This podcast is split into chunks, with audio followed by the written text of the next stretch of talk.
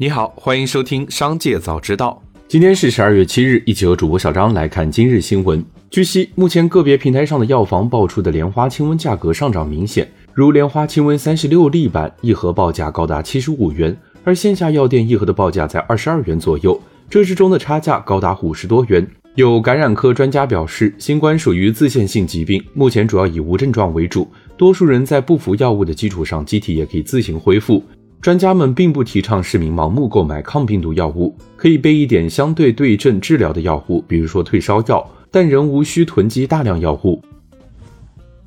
对于抗原产品的市场前景，中泰证券分析认为，如果国内抗原自检试剂盒正式放开，预计国内新冠抗原自检试剂盒市场单月规模有望达到二百八十亿元。再结合中国居民企业有储备习惯的情况，新冠抗原检测产品采购需求当月或达五百六十亿元，年需求将达到六千亿元。近日有消息称，手机厂商荣耀拟于 A 股借壳上市，借壳对象包括深成交、深圳业 A、深纺织 A、英飞拓、恒实科技、特发信息等。对此，荣耀方面回应称，有关荣耀借壳上市消息不实，荣耀一直坚持公开透明的发展原则，也会持续多元化股权结构。当前，荣耀聚焦产品创新，更好的服务全球消费者。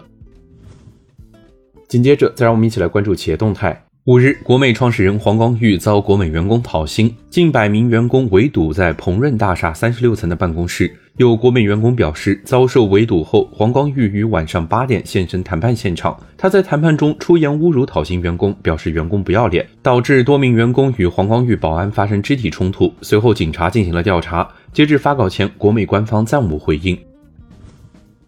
交个朋友入局，TikTok 开启海外赚钱模式，出海首站选择印尼，月收入环比增长百分之五十至百分之七十，明年营收一个小目标。《甄嬛传》终结，老罗又有了新路子。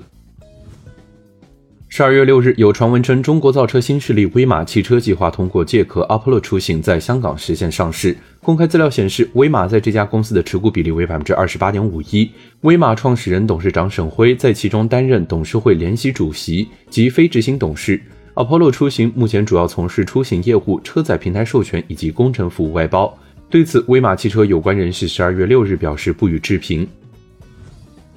企查查 App 显示，近日北京天骄航空产业投资有限公司九点七亿元股权被北京金融法院冻结。据报道，天骄航空曾因收购乌克兰发动机企业马达西奇公司受阻索赔四十五亿美元一事备受关注。企查查信息显示，北京天骄航空产业投资有限公司成立于二零一四年，注册资本十亿元，法定代表人为王静。目前该企业存在多条被执行及失信被执行信息，其中被执行金额约七点九亿元，失信被执行金额约三点七六亿元。二零二二年十二月十五日，卫龙将在港交所上市。然而，从超六百亿元的估值到三百三十亿的估值，从近七亿美元的募资金额到不到一点五亿美元的募资，一年多的时间里，卫龙的资本光环出现了一定的消退。卫龙此次也可谓是流血上市。对卫龙而言，辣条不具备核心技术，很难形成技术壁垒。作为第二曲线，新零食品类扩张的成败将决定卫龙的市场空间。此外，对消费者来说，愿意为高价辣条买单的预期并不高，导致了品类涨价的空间很小。十二月六日，一零药业在互动平台表示，公司近来莲花清瘟供货价格保持稳定。如果消费者发现个别终端出现涨价情况，请及时向当地相关部门进行反映。目前，公司正在采取各种措施扩大生产，全力保障市场供应。紧接着，再让我们一起来关注产业消息。根据个人所得税 App 信息，二零二三年度个税专项附加扣除已经开始确认。个税专项附加扣除共有七项，分别是子女教育、赡养老人、住房租金、住房贷款利息、继续教育、大病医疗，以及今年三月新纳入的三岁以下婴幼儿照护项目。中国新能源汽车财政补贴计划到二零二二年十二月三十一日终止，车企正争取多种措施争夺补贴退坡前的订单。保价促销是其中一种。十二月五日，上汽集团旗下 MG 品牌宣布，将在年底下单木兰车型。如果车辆到二零二三年才交付，厂家将承担补贴退坡差价。选择这种方式的车企数量最多，非凡汽车、赛力斯、极氪、深蓝、极狐、小鹏等都公布了类似的促销措施。十二月五日下午三点，京东拍卖平台显示，宿迁市妇产医院有限公司重整意向投资人的第一次公开招募正式开启，评估价及起拍价超四点二六亿元。频繁的拍卖反映的其实是医院目前的资金困境。据不完全统计，仅在阿里司法拍上，今年十二月预计会有二十余场与医院相关的拍卖即将进行。在寒冬下，股东们不禁担心医院资产砸在手里，纷纷寻求转让。今年以来，已有多家上市企业宣布转让旗下的民营医院股权。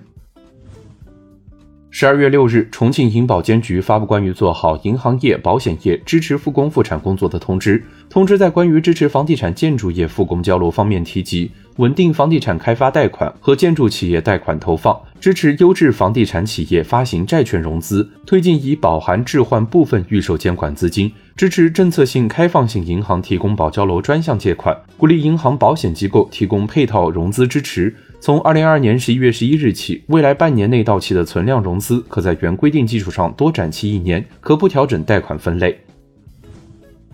最后，再让我们把目光放向国际。据《纽约邮报》当地时间四日报道，Twitter CEO 马斯克在参加 Twitter 空间长达两小时的语音会议时表示，自己直接被枪杀的可能性相当大，肯定不会参与任何露天汽车游行的活动。航空业协会周二表示，航空业即将迎来2019年以来的再次盈利。航空公司在2020年和2021年损失了数百亿美元，但航空旅游已部分恢复。国际航空运输协会预计，明年该行业的净利润为47亿美元，届时将有超过40亿乘客乘坐飞机。以上就是今天新闻的全部内容，感谢收听，让我们明天再会。